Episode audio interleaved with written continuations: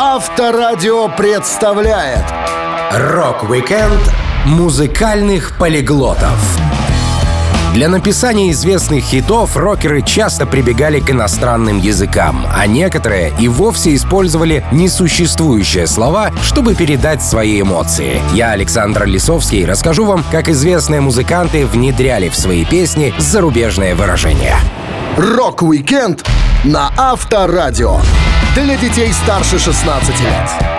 Одной из самых старых песен Битлз смело можно назвать трек «Мишель», даже несмотря на то, что композиция находится аж на шестом студийном альбоме команды. Все дело в том, что песня с французскими словами, написанная Полом Маккартни, не знающим французского, начала зарождаться еще в добитловскую эпоху. Тогда Пол часто ходил на студенческие тусовки и пытался изображать из себя француза, поскольку это было жутко модно. Джон Леннон вспоминал. Мой наставник по искусству, Остин Митчелл, любил устраивать модные тусовки. Пол постоянно приходил на эти вечера в черной водолазке с длинным отвернутым воротником. Он носил странную бородку и пел песни якобы на французском, чтобы запудрить головы юным девчонкам. Он ни черта не знал языка, а просто бормотал в песне наборы слогов. Но получалось довольно убедительно. Да и сам Маккарт не признавался. Раньше я делал вид, что могу говорить по-французски, потому что все хотели быть похожими на такого популярного в то время исполнителя, как Саша Дистель. Спустя годы, когда битлы уже были известны во всем мире и работали над пластинкой «Rubber Soul», Джон Леннон почему-то вспомнил о старой студенческой, якобы французской песне Пола и предложил ее возродить. Маккартни говорил, Джон сказал мне, «Ты помнишь ту французскую вещь, которую ты пел на вечеринках у Митчелла?» Я ответил, «Да». А он мне, «Так это же очень крутая мелодия, тебе надо ее доработать». Мы всегда искали новую музыку, ведь к тому времени группа клепала много альбомов, и на каждый из них требовалось 14 треков. А вдобавок были еще и синглы, так что песни печатались как на конвейере. Оставалась большая проблема. Доработка песни, по сути, означала написание трека заново, поскольку Битлз не могли выпустить композицию с фальшивым французским. Это означало, что Пол должен был выучить новый язык. Но тут в голову Маккартни пришла хорошая мысль. Он решил позвонить знакомому, жена которого, Джан, преподавала французский в школе. Музыкант пригласил семью к себе в гости, чтобы придумать тексты для трека. Маккартни рассказывал. Я попросил Джан придумать что-нибудь по-французски, чтобы рифмовалось с Мишель. И она тут же ответила «Мабель». Я ей «Понял. А что это значит?» «Моя красота». Я сказал «Это хорошо. Будет песня о любви». Джан рассказала мне немного о том, как произносить тот текст, который она написала. А спустя несколько лет я отправил ей чек. Это было справедливо, ведь она, по сути, была автором песни. Так мы собрали Мишель по кусочкам. Руку к написанию композиции приложил и Джон Леннон. Он помог с серединой трека. Когда Пол подошел к нему за советом, Джон позаимствовал пару словосочетаний у певицы Нины Саймон. Он говорил, «Пол напел мне первые несколько тактов и спросил, что делать дальше?» Я слушал Нину Саймон, кажется, песню «I put a spell on you», а там была строчка, в которой повторялось «I love you, I love you, I love you». Так что я просто предложил вставить это в середину. Тогда я не писал мелодии, этим занимался Пол, а я сочинял лишь кричалки, самый типичный рок-н-ролл. В результате получился трек, не похожий на наши предыдущие работы, и это мне в нем чертовски понравилось. Рок-викенд музыкальных полиглотов на Авторадио. Боно из группы YouTube очень любит вплетать в текст песен слова на разных языках, на которых разговаривать он не особо-то и умеет. В дискографии группы есть песня «Глория», где музыкант поет пару строчек на латыни, цитируя одну из христианских религиозных песен. А название композиции «Encat Dub» с гельского переводится как «черная кошка». В Ирландии помимо английского дети учат гельский, но, видимо, Бона не особо помнил школьную программу. Написать пару слов и спеть их у музыканта получилось легко, но настоящий экзамен он выдержать не смог, певец рассказывал. Я встретился с королевой Елизаветой в 2012 году и сразу же выразил свое уважение за то, что она знает мой родной язык лучше меня. Год назад она была в Ирландии и весьма свободно произнесла пару фраз по-гельски. Черт, я был в шоке, даже я не знаю язык так хорошо, как она. Так что в каком-то смысле мне стало немного стыдно. Как показала жизнь, не очень хорошо у Боно обстояли дела еще с испанским языком, который он использовал в начале песни «Vertigo». Трек начинается с отсчета, который переводится как 1, 2, 3, 14. Такая арифметика породила кучу слухов и теорий. Кто-то решил, что Боно всех отправляет к определенным главам и строчкам строчкам из Библии. Кто-то утверждает, что цифра — это хронометраж трека — 3 минуты и 14 секунд. Была мысль о том, что музыкант назвал число записанных альбомов группы. Но, как ни странно, оказалось, что Бона был на веселе и просто перепутал слова «quattro» и «catorce». Как истинный ирландец, музыкант мог себе такое позволить. Он говорил, «Скорее всего, виной такому отсчету стал алкоголь. Я выпил и немного импровизировал, это помогало ребятам раскрепоститься. В такой обстановке Ларри и Адам чувствуют, что они тоже вносят значимый вклад в написание песен. Благодаря импровизациям мы получили эту офигительную последовательность аккордов Адама. Чтобы создавать такие моменты, нужно действовать не по плану, так что мой отсчет на испанском можно считать случайностью, которая была включена в запись и вызывает у вас столько вопросов. Песня «Vertigo» первоначально называлась «Native Son» и рассказывала об активисте, защитнике американских индейцев Леонарде Пальтье. Когда Боно приехал в студию на запись, его смутил его же собственный текст. Музыкант сказал, Слова, которые я написал, действительно рассказывали о чем-то, что меня очень волнует. Но песня, как бы то сказать, не качала. Она не грела людей, не находила особого отклика, в ней явно чего-то не хватало. Поэтому я решил все полностью переделать. Как только не называлась наша вертига в процессе работы. Shark Soap, Viva La Ramon. Я даже набросал тексты на испанском, насколько мог это сделать. В конце концов, песня превратилась в вертига. Из испанского в песне осталось цифры 1, 2, 3, торсе, приветствие Ола, которое слышно после англоязычного «Hello, hello», и вопрос «Дон де Эшта» в середине трека. Сложно сказать, как много испанских выражений было в первоначальной версии, но судя по тому, что Бона не утилизировал наброски, то в период творческого застоя Юту мы вполне можем услышать что-нибудь из неизданного на таком «эспаньоль», который только способны выдать в микрофон прожженные литрами виски губы ирландского рокера. Рок-викенд музыкальных полиглотов на Авторадио. Одна из самых известных песен группы Clash «Should I Stay or Should I Go» может быть использована как пособие по изучению испанского языка. Прелесть композиции в том, что слова припева, которые повторяют англоязычный текст, переведены на все диалекты испанского одновременно. Друг и помощник группы певец Джо Элли вспоминает. Я пришел в студию, пока Клэш работали над партиями. Они сидели с этой песней уже несколько часов, и все шло как по маслу. Как только дело дошло до записи части, которая сейчас на испанском, Страмер мне сказал, «Джо, хорошо, что ты пришел. Ты из Техаса и знаешь испанский. Помоги с переводом». Мой испанский был в значительной степени техасско-мексиканским, поэтому я предложил тот перевод, который смог. Джо Страмер знал Кастильский и предлагал свои варианты. Думаю, для тех, кто разбирается в языке, наш перевод как минимум странный. В студии с группой работал пуэрториканский звукоинженер Эдди Гарсия, который тоже приложил руку к словам в песне. Он слабо помнил родную речь, поэтому пришлось позвонить по межгороду «Милой мамочке домой». Джо Страмер говорил, «Каждый из нас знал пару слов на испанском, но, как мы поняли, этого оказалось недостаточно. Нам нужен был переводчик, поэтому Эдди Гарсия, наш звукарь, позвонил своей матери в Бруклин-Хайтс и прочитал ей английский текст по телефону. Она все записала, перевела и то тоже по телефону продиктовала результат. Единственный нюанс — Эдди и его мама говорили на эквадорском испанском, так что не знаю, насколько правильно у нас все вышло в итоге.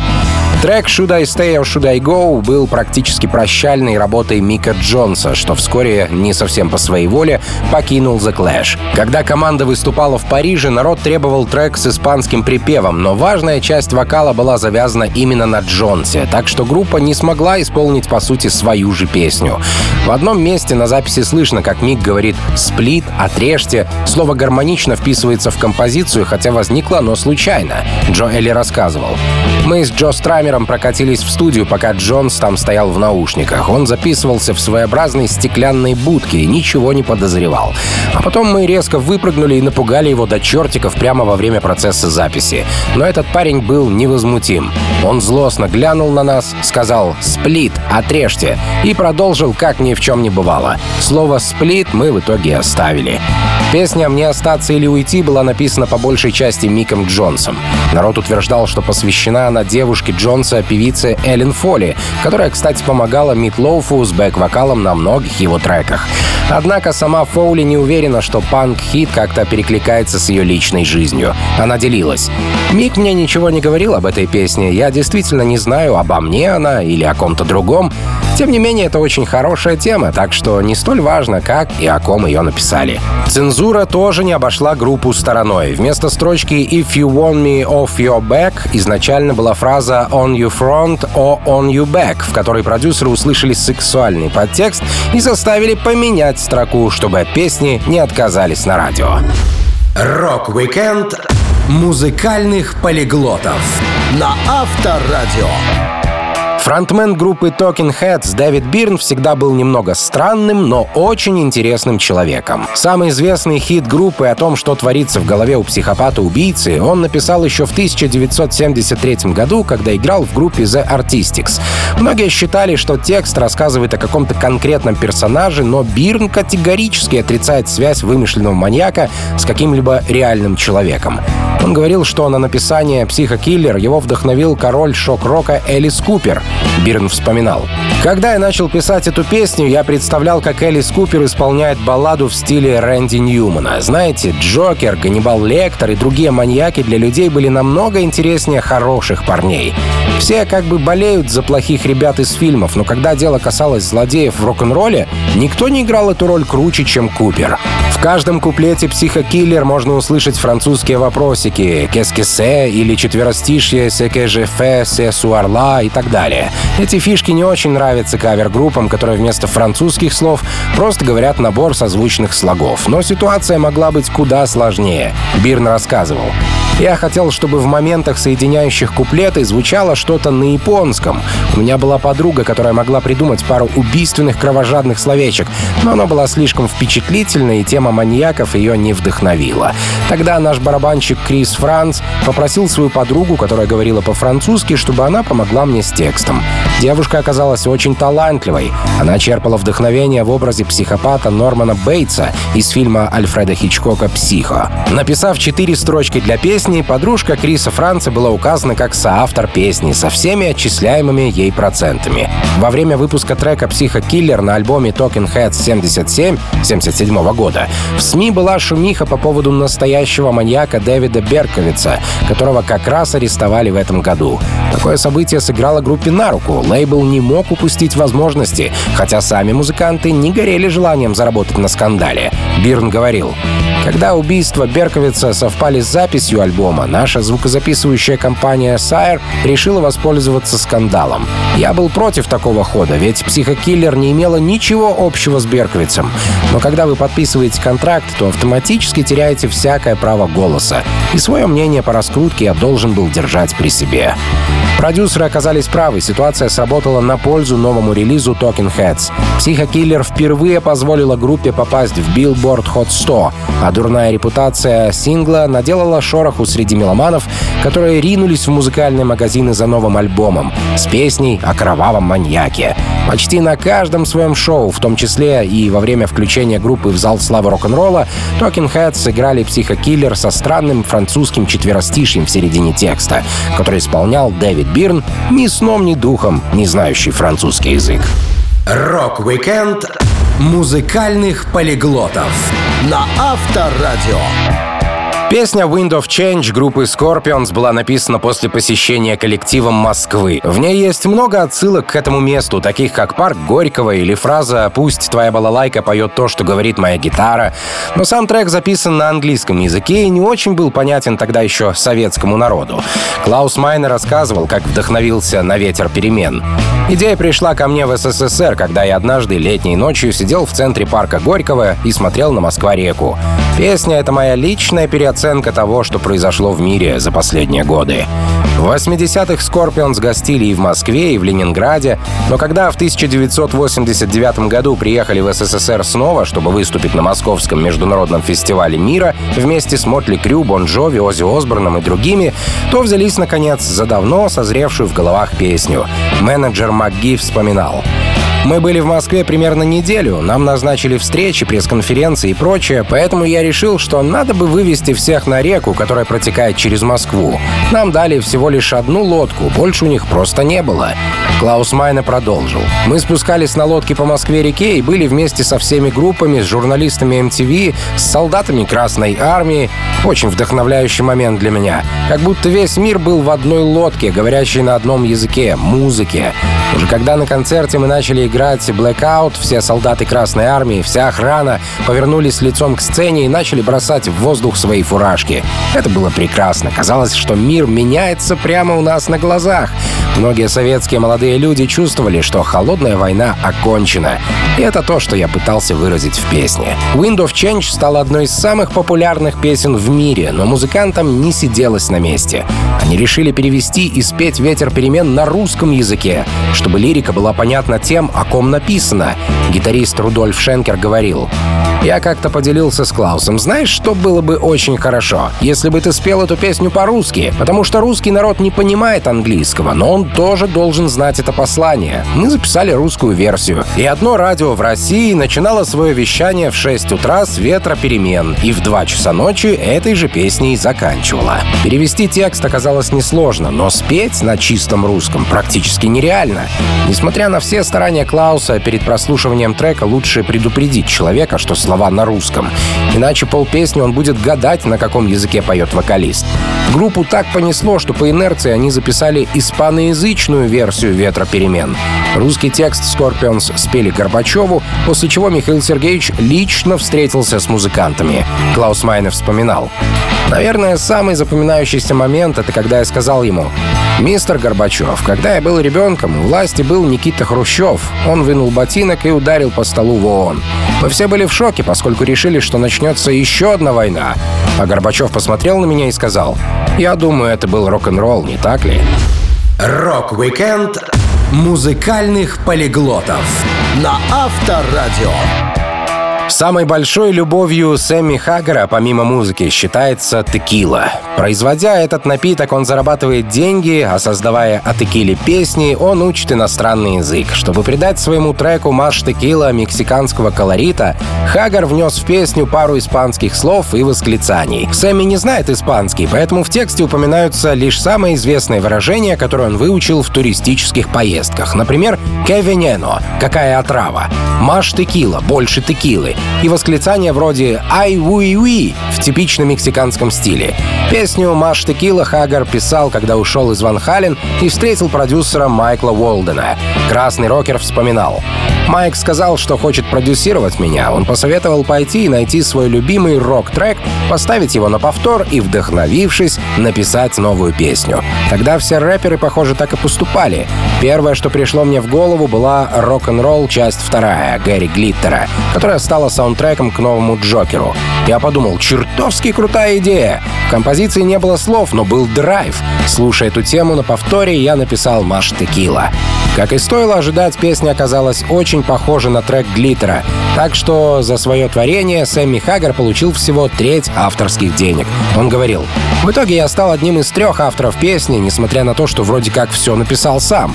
Я постарался изменить композицию Глиттера как мог, но этого, видимо, не хватило. Юристы сказали, что нужно разделить свою долю с Гэри Глиттером и его партнером. Песня «Маш Текила» рассказывала о поездке Хаггара в Мексику, где он веселился, тусовался и злоупотреблял текилой, которую называл своим витамином Т. Хаггар купил даже свой самолет, на котором летал в Мексику, и первый полет оказался очень нервным для его тогдашней супруги Бетси. Музыкант вспоминал. Во время первого же путешествия Бетси испугалась. Она не могла заснуть, ее начало трясти. У супруги начались приступы паники и сильное беспокойство. И хоть мне очень нравилось в Мексике, нам пришлось быстро уехать оттуда, потому что Бетси чувствовала себя ужасно. Мы сели в самолет, и на высоте около 9 километров, на полпути, она начала кричать и выдергивать себе волосы. Бет попыталась открыть дверь и выпрыгнуть из самолета. Нас спасла лишь текила. Моя супруга никогда не пила, не принимала наркотики и тому подобное. Но она так сильно волновалась, что не могла дышать. Я налил ей текилу прямо в горло, пока другие держали малышку за уши, и так мы вернулись домой. Как производитель текилы, Хагар хотел упомянуть в тексте песни «Маш Текила» название своего бренда. Но это противоречило бы правилам многих телеканалов и радиостанций, которые отказались бы от трансляции песни в эфире. Поэтому хорошей рекламной возможностью пришлось пожертвовать. Трек попал на альбом Red Voodoo и вместе с другими песнями был записан в маленькой студии Сэмми Хаггара. Он говорил, «Мы вошли в мою мини-студию в подвале, Дэвид Лаузер играл на барабанах, все были в восторге. Мы записали Red Voodoo под землей, полностью погрузившись в атмосферу небольшой коморки. Меня не волновало, что барабаны звучали там странно. По мне все получилось шикарно. Это было именно то волшебство, которого я добивался. А испано-английский сингл «Más Tequila» еще неделями висел на вершинах хит-парадов. Рок-викенд музыкальных полиглотов на Авторадио. Песня «In Venere Veritas» группы Him отличается не только своим латинским названием, но и тем, что была написана вокалистом Вилле Вало на трезвую голову, как, собственно, и весь альбом с длинным названием «Screamworks» — «Любовь в теории и на практике». Раньше Вилли часто пил не по-детски. Он рассказывал, «Я хотел посмотреть, как далеко я могу зайти, и хотел достичь новых уровней ощущения всякого говна. У меня был стресс от работы, у меня были отношения, которые разваливались на расстоянии пяти тысяч миль от меня. Поэтому я занялся самолечением до такой степени, что единственным питанием для меня был алкоголь. Мне приходилось просыпаться посреди ночи и выпивать шесть упаковок пиваса, чтобы спать следующие два часа. А потом я тошнил кровью, срал и одновременно пытался работать. В один момент мне стало стыдно за себя, поэтому я записался на реабилитацию. Трезвая голова помогла Вилли Вала серьезно и профессионально отнестись к записи «In Venera Veritas». Для написания трека Вилли не понадобилось изучать латинский, достаточно было овладеть базовыми знаниями, чтобы вплести словцо другое по латыни в свой новый текст. Вилли был начитанным парнем, он говорил, «Я часто покупаю книги, но никогда не читаю. Не, шутка, у меня дома много книг, может быть, тысячи полторы, и я прочитал процентов 70. Многие люди, особенно в Америке, дарят мне книги, и это круто. Мне нравится Шарль Бадлер и Артюр Рембо. У них довольно простые, но мощные стихи. Поэзия может состоять из пяти строк, которые изменят ваш мир или то, как вы видите мир. В то же время я посоветовал бы почитать роман «Женщины» Чарльза Буковски. Я был таким большим поклонником Буковски, что, как и он, стал пьяницей. Почитав Буковский достаточно, чтобы спиться, и напившись достаточно, чтобы закодироваться, Вилли Вала в итоге стал начитанным и опытным человеком. Поэтому известную фразу на латинском «in vino veritas» он переделал на свой лад, что и стало основой его нового трека. Музыкант вспоминал. Когда я бросил пить, старая латинская фраза «in vino veritas», что означает «вся правда в вине», оказалась для меня смешной и неправильной. Но я заметил, что «вина» звучит довольно близко к «venera» и решил, что строчка «вся правда в любви» «in venera veritas» будет круто звучать. Я выбрал латынь, потому что даже если сказать что-то простое, очевидное и незначительное на латинском языке, вы сразу же покажетесь чертовски интеллектуальным человеком. Латинская часть песни могла и не сохраниться. Вилли Вала еще долго раздумывал, стоит ли ее оставлять в треке. Все композиции, которые он пишет, не доживают до релиза в первоначальном виде. Группа многое меняет во время записи. Так в треке In Venera Veritas появился такой инструмент, как сэмплер Casio. Валла рассказывал. «У меня в доме есть куча странных инструментов. Среди них веселая штуковина Casio серии ASK1. Такой старенький сэмплер, у которого есть память в одну секунду. Ты нажимаешь на кнопку и говоришь типа «бу», а потом можешь делать с этими своими бу что угодно. Такие вещи были у каждого второго дома. Я купил его за 30 баксов и сказал нашему продюсеру «крутись как хочешь, я заплатил за это деньги, и оно должно быть использовано в песне». Так, помимо латинской фразы, трек «HIM In Venere Veritas» обзавелся еще одной запоминающейся фишкой. Рок-викенд музыкальных полиглотов на Авторадио.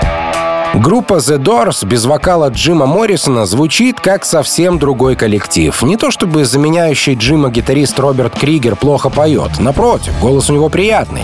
Но все же это не то, к чему мы привыкли. Второй альбом The Doors, выпущенный после смерти Моррисона, назывался Full Circle, и в него вошла песня The Mosquito, которая впоследствии стала самой популярной песней группы, записанной без Джима. Автор трека Роберт Кригер говорил, Песню «За москито» я написал на испанском языке, и это была правильная ставка. У The Doors было так много испаноговорящих фанатов, что этот трек стал настоящим хитом во всем мире. Роберт жил в Лос-Анджелесе, поэтому к испанскому языку привыкать ему не приходилось. Даже первым струнным инструментом Кригера была мексиканская гитара. Музыкант вспоминал. «Я воспитывался на разной музыке. В моем доме звучало много классики.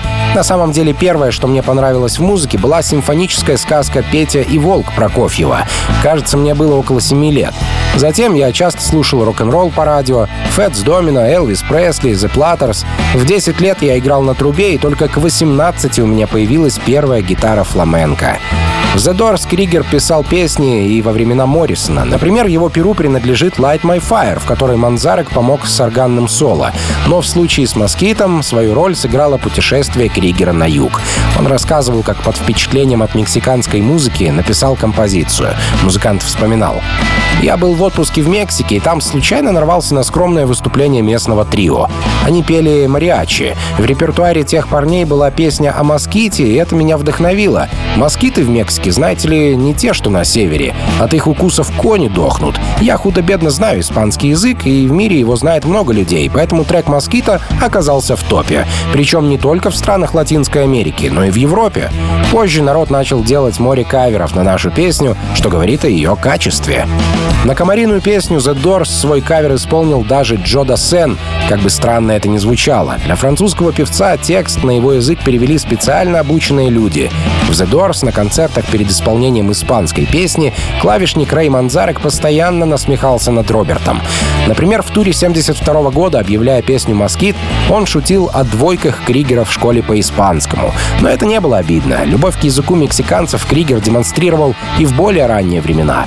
Еще пока был жив Моррисон, они написали трек «Spanish Caravan», из-за которого на группу подали в суд, поскольку нашли сходство с другой популярной мелодией, ну а сам Роберт выносил из Испании не только культуру, но и местные гитары. Он вспоминал. Помню, в Испании мы остановились в большом старинном замке на горе. Я забыл его название, но это было красивое место. В Мадриде мы посмотрели фламенко и зашли в магазин Рамирес, где я купил гитару. У меня есть три гитары Рамирес, одна из которых та же самая модель, которую использует крутейший гитарист по имени Сабикас. Мне близка испанская музыка, и поэтому я часто использую ее в работе. Рок-викенд музыкальных полиглотов На Авторадио. Дэвид Боуи всегда отличался своей необычностью и тонким подходом к творчеству. Его композиция «Варшава» вроде как инструментальная, а вроде как и нет. Посреди трека есть текст, который по сути ни о чем не сообщает своему слушателю. Он написан на таком иностранном языке, что самый прожженный полиглот не поймет ни строчки. Боуи просто писал слова, которые приходят в голову во время прослушивания польской музыки. История трека «Варшава» уходит корнями к первой поездке Боуи на поезде из Японии до Лондона. Тот период музыкант очень боялся самолетов. Он говорил, «Я помню, что сидел рядом с ним и смотрел, как его суставы побелели, когда он упирался пальцами в подлокотники своего кресла при каждом взлете и каждой посадке. Я не летал самолетом в начале 70-х, поскольку у меня было предчувствие, что я погибну в авиакатастрофе. Если до 76 -го года со мной ничего не случится, то я постараюсь вернуться в воздух. Я испытывал ужас при взлете, хотя прекрасно знал, что авиационный транспорт самый безопасный в мире. Но все же в 73-м я предпочел проехать всю Азию и Европу на поезде.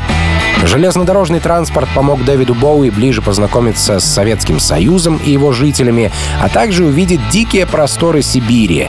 Долгое путешествие в Европу очень впечатлило музыканта. Он говорил, «Путешествие поездом — это фантастика. Представьте себе старый французский поезд начала века с прекрасной деревянной обшивкой внутри вагонов, украшенных старинными овальными зеркалами, бронзой и бархатными сиденьями. Мы словно попали в какую-то романтическую новеллу или старинный фильм. Любой поезд для меня дом родной, но этот был очень удобен. Скажем так, это был лучший поезд из всех, что я видел. А в своих путешествиях я видел много всякого. Красивый состав в Москве музыканту пришлось сменить на обыкновенный, на котором он продолжил свой путь в Лондон через Париж с часовой остановкой в Варшаве. Второе посещение польской столицы английским музыкантам пришлось на 76 год. Боуи оказался в Варшаве с приятелем Игги Попом. Во время остановки Дэвид зашел в магазин в варшавском районе Жалибаш и увидел, как один из парней, который там работал, показывал клиенту пластинку — альбом национального ансамбля песни и танца города Сленск. На издании был трек Станислава Гадыны под названием «Хелакани». Говорят, именно он подтолкнул Дэвида к написанию композиции «Варшава» с непонятным текстом, имитирующим польский язык.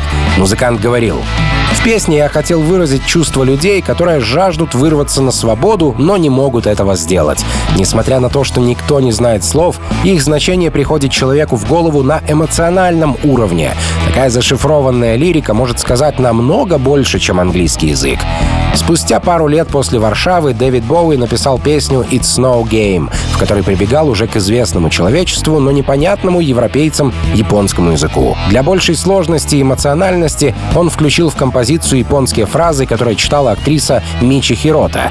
Несложно догадаться, почему Боуи никогда не исполнял «It's No Game» вживую во время своих концертных туров, несмотря на то, что на записи песня звучит действительно круто.